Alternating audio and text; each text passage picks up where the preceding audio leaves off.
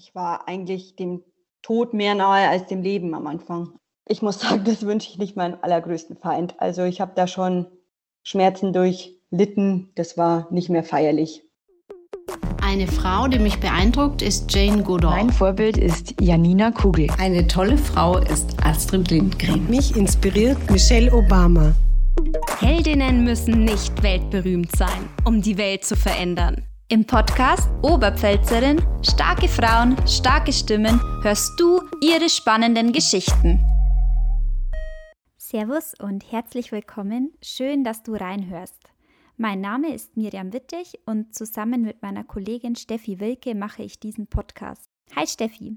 Hallo zusammen. Steffi, als wir entschieden hatten, worum es in unserem Podcast gehen soll, nämlich um coole Frauen, habe ich sofort an eine ganz bestimmte Person denken müssen. Und zwar an Svenja Meyer. Sie hatte vor zehn Jahren einen schweren Unfall in Amberg und ist seitdem auf den Rollstuhl angewiesen. Und sie sprüht nur so vor Lebensfreude und ist für mich deshalb unbedingt eine Frau, die hier bei uns zu Wort kommen sollte. Natürlich haben wir beide schon ein wenig vorab über deinen Gast geplaudert. Und als du Miriam von diesem heftigen Unfall erzählt hast, den Svenja überlebt hat, habe ich danach in unserem Redaktionsarchiv recherchiert. Und folgendes habe ich dazu gefunden. Am Mittwoch, 2. Februar 2011, schrieb die Amberger Zeitung Radfahrerin 19 in Lebensgefahr. Die Polizei spricht selber von einem tragischen Unfall, bei dem eine 19-jährige Radfahrerin gestern gegen 12 Uhr an der Erzbergbrücke lebensgefährlich verletzt wurde. Ein LKW erfasste die junge Frau, die durch den Aufprall mehrere Knochenbrüche, darunter eine Beckenfraktur und innere Blutungen erlitt. Im Klinikum wurde sie notoperiert, kämpften die Ärzte auch um ihr Leben. Ob die Ambergerin von dem Sattelzug überrollt wurde, stand gestern noch nicht fest, wie überhaupt der Unfallhergang unklar war. Die Beamten bestätigten nur, dass der Lkw-Fahrer 46 einer belgischen Spedition beim Abbiegen von der B299 nach rechts in die Bayreuther Straße grün hatte. Aber auch für die 19-Jährige, die mit ihrem Rad den Fußgängerüberweg überqueren wollte und auf dem Heimweg war, zeigte die Ampel grün, als das Unglück geschah. Was seither passiert ist, das wollte ich von Svenja persönlich erfahren. Es war aber gar nicht so einfach, sie zu erreichen, denn Svenja lebt nicht mehr in Amberg, sondern in Hessen. Sie ist mittlerweile eine sehr erfolgreiche Rollstuhlbasketballerin und ist dafür sogar nach Wiesbaden gezogen, wo sie in der ersten Bundesliga spielt. Für ihren Sport trainiert Svenja hart. Sie erfüllt sich sogar ihren Traum von den Paralympischen Spielen in Tokio. Zwischen zwei Trainingseinheiten nimmt sie sich aber trotzdem bei sich daheim in Wiesbaden am Küchentisch die Zeit, um mit mir zu plaudern. Und was sie alles zu erzählen hat, das hört ihr gleich. Vorher kommt aber noch eine kurze Werbeunterbrechung.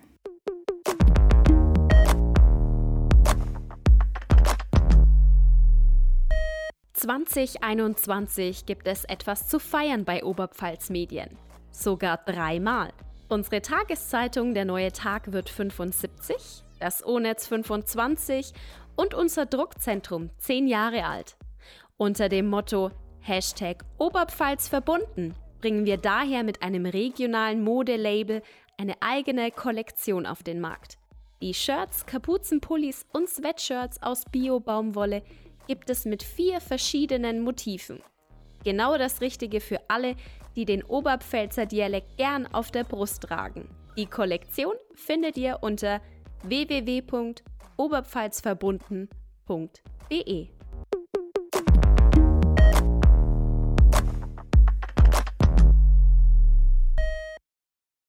Svenja, welche Erinnerungen hast du an den Tag deines Unfalls? Ich bin ja immer mit dem Fahrrad in die Arbeit gefahren und ja, hatte dann Mittagspause und meine Mama und ich hatten immer die Vereinbarung, ich schreibe, bevor ich los war, weil sie immer mittags halt für mich gekocht hat, weil das eigentlich immer so war, dass ich mit meiner Oma und ihr gemeinsam meine Mittagspause verbringe, die eineinhalb Stunden. Und ich weiß noch, dass ich ganz normal losgefahren bin, meine Strecke ganz normal und aber ich kann mich an den Unfallhergang und dass es ein LKW ist tatsächlich nicht mehr erinnern. Ich kann mich auch nicht mehr erinnern, dass ich noch ansprechbar war wie der Ersthelfer auch vor Gericht ausgesagt hat ähm, und sich bei mir aber danach dann auch noch gemeldet hat und meinte, dass ich zu ihm gesagt habe, dass ich meine Beine nicht mehr spüre und ich heim muss, weil die Mama wartet. Aber wie gesagt, an solche Sachen kann ich mich nicht mehr erinnern. Das wurde dir dann danach aber eben erzählt, oder? Genau, genau. Und wie war denn dann der, der Unfallhergang? Also ich hatte grün bei der ja, Fahrrad- und Fußgängerampel, somit musste ich auch nicht absteigen. Der LKW war ein Rechtsabbieger, hat mich übersehen, hat mich mit dem Führerhaus vom Fahrrad runtergeholt und ist mir mit dem Auflieger dann übers Becken gefahren. Ich kann mich tatsächlich auch noch ähm, an den Tag nach deinem Unfall erinnern. Also wir sind ja so im gleichen Alter und kommen ja. aus der gleichen Gegend. Und ich weiß noch, dass ich da in der Früh aufgestanden bin und ähm, dann habe ich mit meiner Mama darüber gesprochen, weil das halt auch in den Medien war, dass da so ein schlimmer Unfall war. Und meine Mama hat dann auch gesagt, ähm, ja, die war 19 Jahre alt, so alt bist ja du auch. Und dann wusste ich aber noch nicht, also wer das war, weil das war damals auch noch nicht so, dass irgendwie über WhatsApp oder so, da wird sich ja. wahrscheinlich heute sowas total schnell verbreiten. Genau. ähm, und ich bin dann in die Schule gekommen und dann ähm, war dann eine gemeinsame Freundin von uns, ähm, die war dann schon Tränen überströmt da gesessen und hat dann nur gesagt, ähm, der Unfall gestern, das war die Svenny. Und da war wirklich so überhaupt nicht klar, ähm, wie du das überstehst. Genau, also ich war tatsächlich mehrere ja, Wochen sogar in Lebensgefahr. Ich wurde dann natürlich ins Amberger Klinikum verlegt. Die haben dann quasi mein, erstmal mein Überleben gesichert, dass ich halt erstmal stabil war und wurde ins künstliche Koma gelegt. Dann war ich elf Tage lang in Amberg. Danach haben sie mich mit dem Helikopter nach Homburg geflogen an der Saar, weil da eine Uniklinikum ist, die auf Becken spe spezialisiert ist, weil meine Beckenbrüche oder mein Becken allgemein so zertrümmert war, dass Amberg mir da nicht mehr weiterhelfen konnte. Und ja, dann war ich, glaube ich, acht Wochen in Homburg und danach bin ich weitergeflogen worden nach Murnau und war da dann insgesamt weitere acht Monate. Also insgesamt über ein Jahr nur Krankenhaus deine Freunde und deine Familie, wie sind die damit umgegangen? Also ich muss sagen, meine Mama hat mir jetzt, also es, war, sind ja jetzt zehn Jahre, die hat mir jetzt am 1. Februar ein Tagebuch geschenkt. Da hat sie alles vom ersten Tag an mit niedergeschrieben und es ist schon sehr emotional. Also ich selber muss ja sagen, ich war im Koma, ich habe jetzt nicht viel davon mitbekommen, ähm, aber sie, es ist, also es waren alle absolut, es war Ausnahmezustand. Alle waren total aufgelöst. Es, glaube ich, hat ziemlich viele getroffen und viele waren wirklich sehr interessiert daran, halt auch einfach zu erfahren, ob ich es überlebe oder nicht. Und ja, es haben einfach alle zusammengehalten und standen da definitiv hinter meiner Familie und hinter mir. Also du warst ja auch länger im Koma. Als du dann aufgewacht bist, wie hast du dann erfahren, ähm, was dir passiert ist und vor allem, dass du ja nicht mehr laufen kannst? Wer hat dir das erzählt? Also man muss sich vorstellen, wenn man aus dem Koma aufwacht, man ist ja nicht einfach so Fingerschnipsen, zack, wach. Es ist ähm, ein längerer Prozess. Man ist mal eine Minute wach, man schläft wieder für gefühlt fünf Stunden, man ist mal zehn Minuten wach und so weiter. Also es dauert, es hat mindestens zwei Wochen gedauert, bis ich mal einigermaßen wieder, ja, überhaupt mein Umfeld mitbekommen habe, so 100 Prozent. Dann war auch noch das Problem, ich konnte eigentlich auch nichts sprechen, also ich konnte nichts sprechen, weil ich künstlich beatmet worden bin. Ähm, und somit die Mama, also meine Mama war immer da, mein damaliger Freund war immer da. Also die haben sich immer 24 Stunden prinzipiell abgewechselt, dass ich nie alleine war, auch also meine ganze Familie eigentlich. Ähm, und ja, die Mama hat mir dann so langsam immer mehr erzählt und dass es ein LKW war und ich wahrscheinlich nicht mehr laufen kann und so weiter. Aber ich war jetzt nicht so, klar, weinen tut man wahrscheinlich dann schon erstmal, weil es ja erstmal ein Schock ist. Aber ich habe nie dann gedacht, nee, ich will jetzt deswegen nicht mehr leben. Also den Lebensmut, den hast du dir schon immer bewahrt. Ja, genau. Würdest du selber überhaupt von einem neuen Leben sprechen, das du jetzt danach hattest? Wahrscheinlich tatsächlich schon. Ja, weil ich halt schon, ich war eigentlich dem Tod mehr nahe als dem Leben am Anfang. Also das muss man schon so ausdrücken. Wie ist denn jetzt deine ähm, körperliche Verfassung so? Also erstmal hieß es dann, du kannst gar nicht mehr laufen, oder? erstmal war überhaupt gar nicht klar, ob ich jemals wieder sitzen kann, weil das Becken wirklich so zertrümmert und instabil war, man nicht wusste, wie man das wieder hinbekommt und ob sich da so Verknücherungen bilden, dass ich halt meine Beine nicht mehr so oder die Hüftbeuger nicht mehr, dass wir das nicht mehr so hinbekommen. Ähm, aber es wurde dann tatsächlich von Monat zu Monat und mit viel Wille, Ehrgeiz und Physiotherapie wirklich besser. Dann fing das gut mit dem Sitzen an. Dann hat man halt angefangen, mich in so einen äh, aufrecht mal in, ja, das kann man sich vorstellen, wie so ein, dass ich halt laufe wie so ein, bei, in so einem Roboter. Ähm, ja, hat man mich halt da mal reingeschnallt und wie gesagt, es wurde dann von Zeit zu Zeit immer besser. Und aktuell kann ich mein linkes Bein wieder recht gut bewegen. Das rechte leider gar nicht, weil ich dann einen Arterienriss hatte. Ähm, aber aktuell komme ich sehr gut damit klar. Also du bist aber schon auch im Alltag auf den Rollstuhl angewiesen, oder? Genau. Ähm, wie, wie kommst du da alleine so zurecht? Bist du da mobil ähm, mit Autofahren und so? Also ähm, Gott sei Dank ist es aktuell, oder es war schon, ich glaube, es ist schon Ewigkeiten so, dass es ein Handgas gibt für, für jegliche Automatikfahrzeuge, das man halt einfach einbauen lässt. Und somit fahre ich halt nicht mit dem Fuß, sondern einfach mit, den, mit der Hand, mit der rechten. Ähm, und bin somit ganz so mobil wie jeglicher andere auch. Also es gibt halt viele Umbauten, die dir den Stuhl halt automatisch noch mit ins Auto reinziehen, dass du halt da, wenn du nicht die Kraft hast, den Stuhl selber ins Auto zu bringen und so weiter, halt die Möglichkeit hast, dass der Stuhl halt definitiv mit dem Auto ist. Ähm, aber ich lade ihn aktuell auf den Beifahrersitz. Also ich mache meine Räder ab, lege die auf den Rücksitz und ziehe dann den kompletten Stuhl über meinen Schoß auf den Beifahrersitz drüber. Okay. 2013 hat der damalige Ministerpräsident Horst Seehofer erklärt, für Menschen mit Behinderung haben wir uns ein sehr ehrgeiziges Ziel vorgenommen. Bayern wird in zehn Jahren komplett barrierefrei im gesamten öffentlichen Raum, im gesamten ÖPNV. Acht Jahre sind seitdem vergangen, aber wie viel hat sich da eigentlich getan? Also ich muss sagen, ich bin ja Gott sei Dank noch relativ fit, ähm, aber es ist, ist definitiv nicht Rollstuhlbarriere Deutschland. Also ich war schon in Amerika und die sind da ganz anders darauf ausgelegt als wir hier. Und da muss definitiv noch was gemacht werden das ist ja was, das, das einem so oft gar nicht auffällt, ähm, wie viele Hindernisse es da eigentlich gibt, wenn man jetzt mit einem Rollstuhl unterwegs ist. Fängt ja schon zum Beispiel in der Amberger Innenstadt an. Das sind viele Geschäfte, wo nochmal eine Riesenstufe davor ist. Ja, das ist halt einfach, das kann man nicht überwinden, so einfach.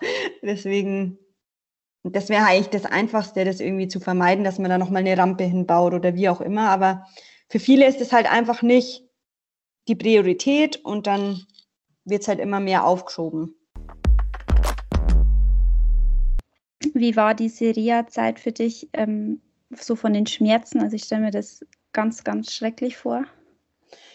Also ich muss sagen, das wünsche ich nicht meinen allergrößten Feind. Also ich habe da schon Schmerzen durchlitten. Das war nicht mehr feierlich. Also mein Schmerzlevel ist aktuell ziemlich, also so schnell haut mich nichts mehr um. Das steht fest. Und ähm, hast du jetzt, jetzt auch immer noch Schmerzen oder ist das jetzt ausgeheilt?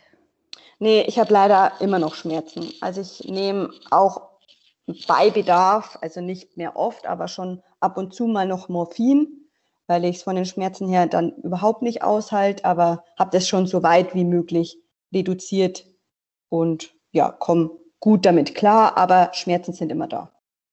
Du warst vor deinem Unfall eine ganz begeisterte Reiterin. Ich glaube, du hast auch Turniere, bist auch Turniere geritten. War das in der Reha irgendwie ein Antrieb, dass du sagst, du willst wieder reiten können?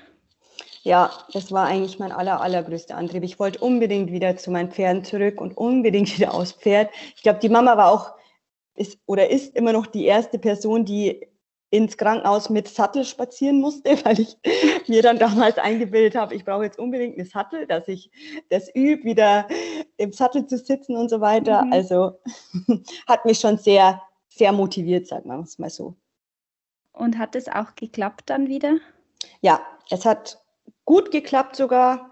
Nur 2000, also mein Unfall war 2011, 2014 hatte ich dann noch mal einen, eine schwere OP, weil am Sitzbein direkt am, ja, hat sich ein Abszess gebildet und der ging dann schon bis zum Knochen und dann ja, mussten sie das wieder ziemlich stark aushöhlen und einen Schwenklappen drüber machen. Und somit hat sich danach dann das Reiten relativ schnell erledigt gehabt.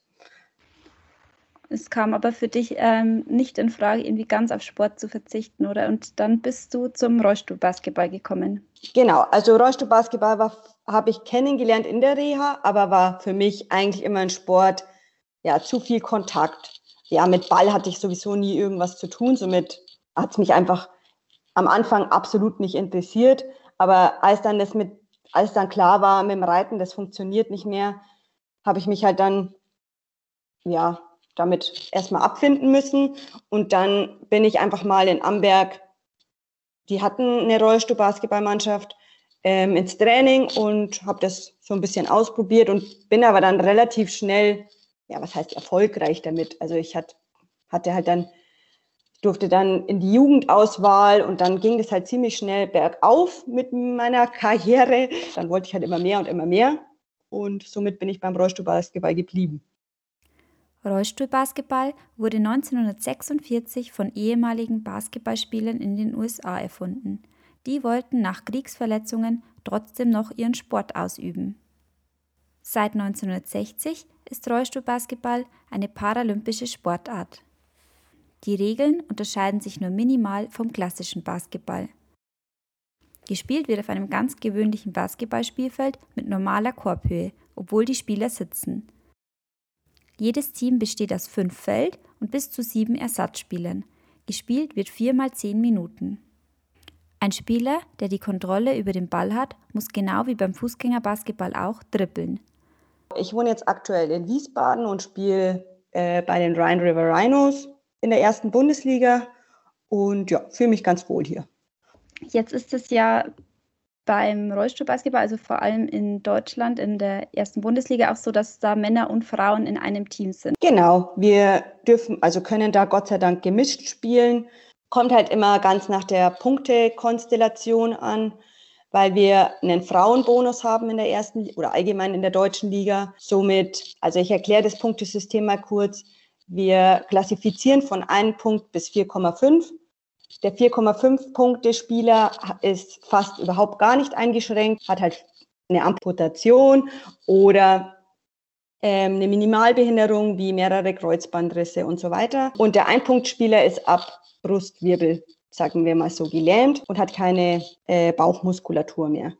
Ich bin 2,5 Spieler, also so im Mittelfeld. Und wenn wir quasi in der Liga spielen, spiele ich mit einem Punkt. Und es müssen fünf Spieler am Feld sein mit maximal 14,5 Punkten. Und somit macht halt jeder Verein so sein oder stellt sich jeder Verein sein Team so zusammen, dass es halt passt und man um den Titel mitspielen kann wird es thematisiert, dass man sagt, oh, das ist bei uns ganz besonders, dass eben Menschen ähm, die eine Behinderung haben oder auch Menschen, die keine Behinderung haben, zusammenspielen und Männer und Frauen? Oder ist es da einfach ganz normal? Also bei uns ist es tatsächlich ganz normal, aber man findet es auch in keiner anderen Sportart wieder. Deswegen macht halt Rollstuhlbasketball das Ganze so inklusiv und ja interessant für viele Behinderte in Anführungszeichen. Ja, ich spiele ja selber Fußball und irgendwie, ich könnte mir das überhaupt nicht vorstellen, dass da Männer und Frauen zusammenspielen und ähm, ich glaube auch, dass das in der Gesellschaft halt überhaupt niemals akzeptiert werden würde. Das ist natürlich liegt es daran auch, dass ähm, Männer ja körperlich klar Überlegen Vorteil sind. sind. Ja, das müssen wir leider zugeben, glaube ich. Ist halt so. Aber ich glaube auch, dass das gesellschaftlich einfach überhaupt nicht akzeptiert werden würde. Und ich denke mir, auch jetzt beim Rollstuhlbasketball sind doch die Männer auch überlegen. Also das ist bestimmt auch total hart dann oft für Frauen, oder? Definitiv. Also überlegen sind die natürlich immer. Aber dadurch, dass wir ja diesen Frauenbonus auch bekommen, gibt es uns halt auch dann die Chance, auf jeden Fall eingesetzt zu werden. Und für mich ist es einfach, ich liebe es, mich da einfach gegen Männer aufzureiben und zu betteln, um denen zu zeigen, ja, ihr seid vielleicht ein bisschen stärker, aber ich bin einfach cleverer. Mhm. Äh, was würdest du denn sagen, worauf kommt es äh, in der Sportart an? Also da sind ja ganz viele Faktoren, wahrscheinlich Kraft, aber auch irgendwie Technik und. Also im Basketball kommt es ja auch viel auf Technik an mit dem Wurf. Beim Rollstuhlbasketball ist es schon so, dass du ja koordinativ ziemlich viel drauf haben musst, weil du ja den Stuhl lenkst und mit dem Ball arbeitest und dann nebenbei aber auch noch den Überblick behalten musst, was eigentlich deine Mitspieler dann so machen. Deswegen ja, brauchst du ziemlich viel Übersicht, ein gutes Ballhandling, dass du halt jetzt nicht jedes Mal den Ball verdribbelst. Ja, und der Wurf, man sitzt halt einfach, es ist ein Unterschied, wenn man steht oder sitzt. Somit brauchst du schon mehr Kraft, muss man ganz ehrlich so sagen. Wie viel trainierst du dann dafür? Also du machst es ja als Leistungssport und auch irgendwie als Hauptberuf, oder? Also es ist jetzt für mich nicht 100% hauptberuflich, weil ich ja äh, in dem Sinne Rentner bin. Also schon immer noch so Hobby. Also ich bin auch nicht als Profi oder so im Verein angestellt. Ähm, aber ich trainiere schon so meine 20 bis 25 Stunden am Tag, also in der Woche, nicht am Tag, sorry. Dein Freund ist ja auch bei dir in der Mannschaft. Genau. Da habt ihr euch dann auch so kennengelernt. Genau, also ich habe, also mein Freund heißt André. Ich habe ihn durch den Rollstuhl, durch Rollstuhlbasketball kennengelernt. Er hat selber keine Behinderung. Er ist zu dem Sport durch seinen Papa gekommen, weil der auch im Rollstuhl sitzt. Und ja, fand den halt so, so cool, dass er halt dabei geblieben ist. Wir spielen jetzt zusammen in dem Team und ja, das klappt eigentlich richtig gut. Also klar, man hat immer mal, man reibt sich immer mal gegenseitig auf, aber wir kommen gut damit klar und ich bin froh, dass wir dieselben Interessen haben und er somit mein, mein Zeitaufwand für den Sport auch einfach versteht und mich halt da so unterstützen kann, wie es, wie es mir, wie es mir kein anderer geben könnte. Wie schaut denn so ein typisches Training dann aus oder was, was trainierst du dann also ich kann dir ja mal meinen, meinen Tagesablauf so sagen. Am Mittwoch zum Beispiel haben wir ein Teamtraining in der Früh schon von 7 bis 9 Uhr. Ähm, in dem Teamtraining machen wir halt dann oft sowas wie ja, Chair Skills, dass wir halt, dass wir halt einfach mal an unserer Ausdauer arbeiten oder an dem Wurf arbeiten oder halt viel spielen gegeneinander. Danach gehe ich dann immer ins Krafttraining für zwei Stunden. Dann habe ich noch eine Stunde Physiotherapie und abends haben wir dann meistens noch mal zwei Stunden Teamtraining. Wow, das ist echt ein ganz schönes Programm. Ja. ähm, und du bist aber ja nicht nur jetzt in der Bundesliga in der Mannschaft, sondern auch in der Nationalmannschaft. Genau. Und in der Nationalmannschaft, das ist aber ein reines Frauenteam, oder? Genau, wir ähm, national spielen wir quasi gemischt und international splitten wir es dann wieder auf mit Frauen und Männern getrennt. Hast du da irgendwie Vorteile, wenn du sagst, sonst musst du auch gegen Männer ähm, dich durchsetzen und jetzt dann ist es ein bisschen ähm, gerechter von den körperlichen Voraussetzungen? Genau, also es macht es einen halt einfach einfacher, weil man halt davor die Wettkampfpferde sich erarbeitet hat und mit Frauen ist es halt dann trotzdem einfach, muss man schon sagen, nicht ganz so eine harte Herangehensweise. Ist es denn jetzt im, in den Spielen auch schmerzhaft, wenn irgendwie so die Rollstühle aneinander krachen? Ja, dadurch, dass ich halt von starke Hüftprobleme immer noch habe, ist es für mich halt jetzt jeder Kontakt nicht so schön, aber es ist auf jeden Fall auszuhalten. Und es versucht ja keiner mutwillig den anderen zu verletzen. Und die Stühle sind schon so konzipiert, dass eigentlich nichts passieren kann. Klar, es fliegt halt einmal jeder so ein bisschen aus dem Stuhl. Man schießt, es ist, ist schon Rugby und Basketball so ein bisschen gemischt, aber eigentlich passiert nichts. Vor zehn Jahren hättest du dir wahrscheinlich das nicht vorstellen können, dass dein Leben jetzt so aussieht, oder? Nee, definitiv nicht. also, nee. Und ich bin aber wirklich so froh, dass mein Leben diese Wendung genommen hat und ich das erleben darf, was ich heute erleben darf. Also definitiv. Vermisst du trotzdem das, dein Leben von vor dem Unfall? Also vermissen nicht, weil ich jetzt eigentlich das gleiche Leben, also vielleicht noch ein besseres Leben führe als davor, nur ich sitze halt. Und halt der lange Weg irgendwie zurück, also dieser Kampf, die ganzen Operationen. Das waren genau. ja dann insgesamt wahrscheinlich. Ja, es waren, glaube ich, 51 oder so. Also ich bin ja anfangs jeden zweiten Tag in eine OP geschoben worden. Ähm, ja, es hat sich halt dann irgendwann summiert. Ja, und das ja dann auch in einem Alter, wo andere, naja, keine Ahnung, feiern, reisen. Ne? Und du warst eigentlich ein Jahr ja. weg. So. Weg, ja. Wie, wie war das für dich dann? Also diese Zeit, warst du da oft wütend, dass dir das jetzt passieren hat müssen oder eher dankbar, dass du das überstanden hast? Also wütend war ich eigentlich nie. Klar, ich war vielleicht schon zu meinen, meiner Familie oder so, die haben schon viel aushalten müssen mit mir. Ähm, aber ich habe da auch nie daran gedacht, oh, was machen jetzt meine Freundinnen? Die gehen jetzt aber bestimmt alle feiern und ich kann es nicht. Also das war irgendwie nie so mein Gedanke. Es waren auch meine Freundinnen, es war immer meine Beste, die war, hat zur damaligen Zeit in München gewohnt, die war so viel bei mir. Also ich hatte so viel Unterstützung. Deswegen ich mir, hatte ich gar keine Zeit für so viele negative Gedanken tatsächlich es wäre auch unfair gewesen den Leuten gegenüber, die mich so unterstützen, die schlecht zu behandeln oder wütend zu sein oder die, meine schlechte Laune an denen auszulassen.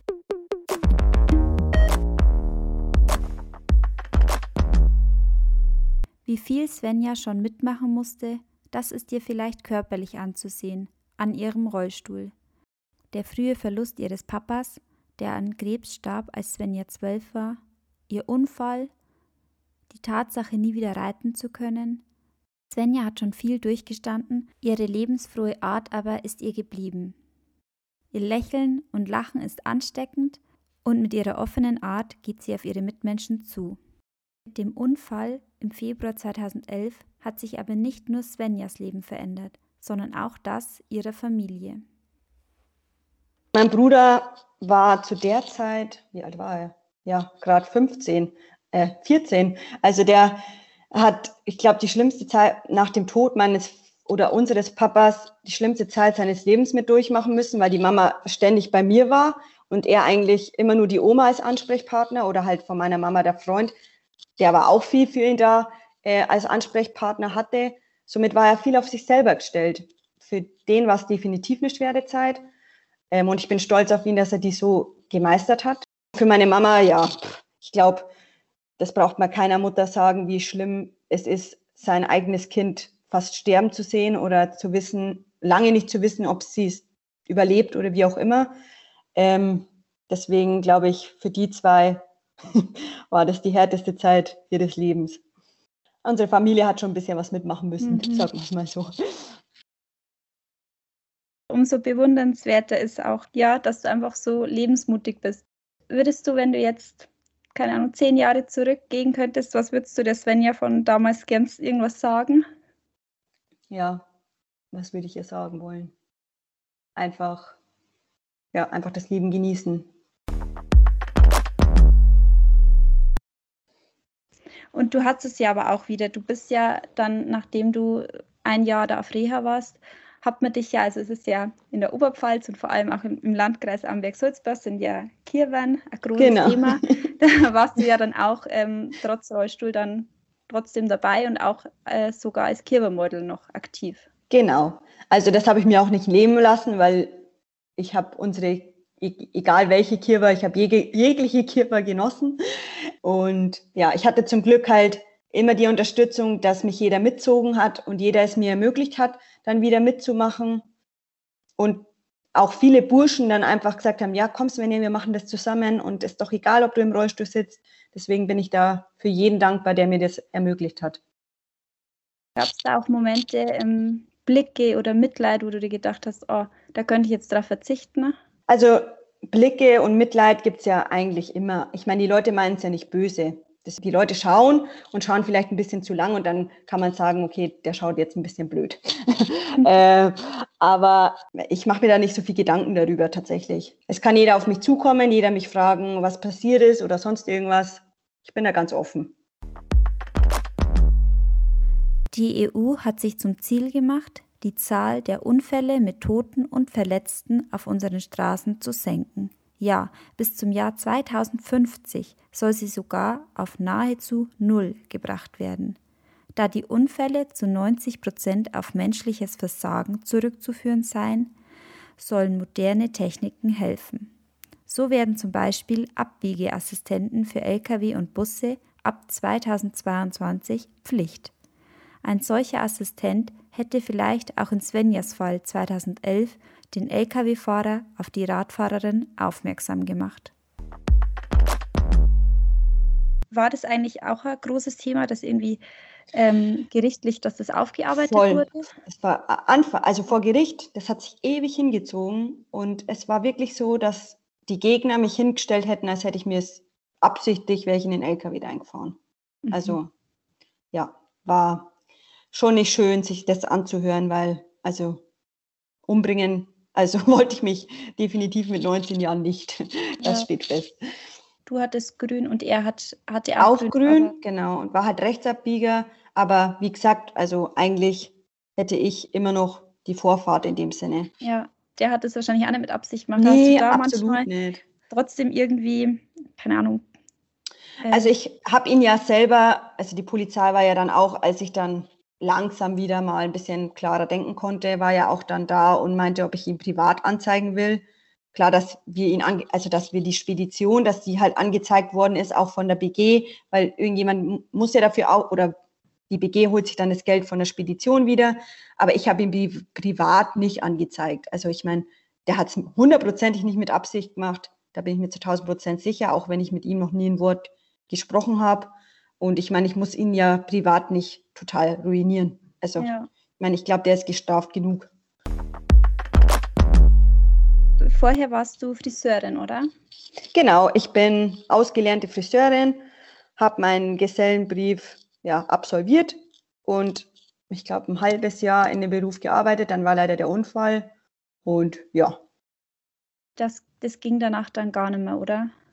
Ja, es war halt schon erstmal am Anfang, die ersten Jahre waren richtig schwierig für mich. Also da hätte man an Arbeit überhaupt gar nicht denken können.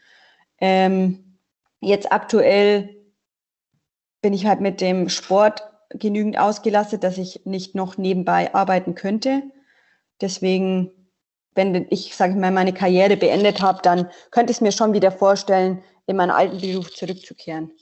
Man muss halt gucken, inwiefern, also wenn dann halt nur noch auf Minijob-Basis für ein paar Stunden, aber Vollzeit könnte ich sowieso nicht mehr arbeiten. Und du hast dir ja gute ähm, neue ja, Hobbys oder Ziele gesteckt und gesucht. Ich habe in deinem WhatsApp ja äh, Info gesehen, da ist ein, ein Basketball Ja, und ähm, ja, ein verliebter Smiley, würde ich sagen, und ein Hund. genau. Welche Rolle spielt denn der Hund in deinem Leben? Ja, also mein Hund ist mein Ein und Alles. Der gibt mir so viel Halt und Kraft. Und äh, den Hund habe ich mir tatsächlich nach dem Unfall dann zugelegt mit meiner Familie zusammen. Ja, haben ihn halt so ein bisschen als Assistent, Begleithund für uns ausgebildet. Also er hat da keine Prüfung absolviert oder sonst irgendwas, aber ja, ist halt für mich eine gute Stütze und Hilfe und mein Psychologe. Ähm, ja, so Psychologe, äh, hattest du da auch äh, professionell irgendwie Unterstützung in der Zeit? Klar, in der Klinik, da bieten sie dir das definitiv an. Ich habe auch am Anfang ein paar Sitzungen absolviert, aber für mich habe ich beschlossen, ich brauche das nicht. Bestimmt ähm, hilft da ja auch sowas wie jetzt ähm, so ein neues Hobby, wo man ja dann auch trotzdem mit Menschen zusammenkommt, die, ähm, die einen vielleicht irgendwie auch besser verstehen, manche Sachen. Genau, definitiv. Wäre das dann auch was, das du anderen Leuten, die vielleicht einen Unfall haben oder was ähnliches durchmachen, empfehlen würdest, sich so ein Hobby zu suchen? Ja, man braucht halt dann einfach wieder, ich würde noch gar nicht mal sagen, es muss immer dann gleich Leistungssport sein oder halt ein Hobby. Es muss halt einfach ein Ziel sein. Ich meine, ob es jetzt das Ziel ist, wieder in seinen alten Beruf zurückzukehren, es ist ja eigentlich egal, welches Ziel. Hauptsache, es ist ein Ziel. Und ich arbeite auch aktuell für die BG-Klinik in Ludwigshafen und Tübingen als Mobilitätslotsin. Ähm, und da betreue ich die Frischverletzten und gebe denen so ein bisschen Motivation, wie sie weitermachen können in ihrem Leben und Hilfestellung. Also da hilfst du quasi aus deinen eigenen Erfahrungen und kannst als positives Beispiel zeigen, genau. wie, wie die Zeit vorübergeht. Genau. Ich bin froh um diesen, diese Möglichkeit, weil es macht mir wirklich sehr viel Spaß. Siehst du da, also fühlst du dich da in vielen Momenten auch an dich selber erinnert? Ja, tatsächlich schon. Und aber aktuell muss man sagen, die haben jeder, der aktuell im Krankenhaus liegt und einen schweren Unfall hatte, hat die schwerste Zeit seines Lebens, weil es darf keiner zu, also nicht so viele zu Besuch kommen mhm. oder halt maximal eine Person. Also es ist schon, schon schwierig für die Leute. Macht es noch mal härter, als es Definitiv. sowieso schon ist. Ja. Mhm. Ja, vor allem du kannst es wahrscheinlich auch gut nachvollziehen, weil du eben, wie du ja schon gesagt hast, ganz viel Unterstützung eben von deiner Familie und deinen Freunden bekommen genau. hast. Vermisst du Amberg sehr oder bist du oft noch da? Ich vermisse Amberg, das kann ich keinem Menschen erzählen, so arg.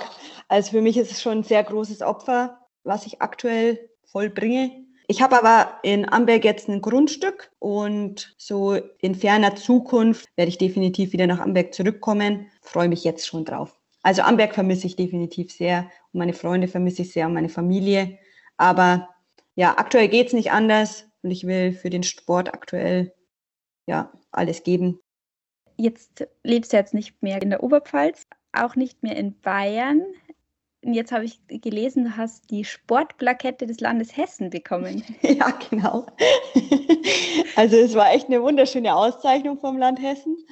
Ähm, ja, die zeichnen halt dann Sportler aus, die was Besonderes erreicht haben. Und ich hab, hatte die Ehre, diese Plakette mit zu erhalten. War sehr nett. Was würdest du denn sagen, macht dich als Sportlerin so am meisten aus? Also ich bin jemand, der für sein Team alles tun würde. Und ich habe, glaube ich, eine Motivation, die unermüdlich ist. Und einen Willen, der nicht zu brechen ist. Oberpfälzerin. Starke Frauen, starke Stimmen. Ein Podcast von Oberpfalz Medien mit Stefanie Wilke und Miriam Wittig. Miriam, hab ganz lieben Dank für diese Geschichte.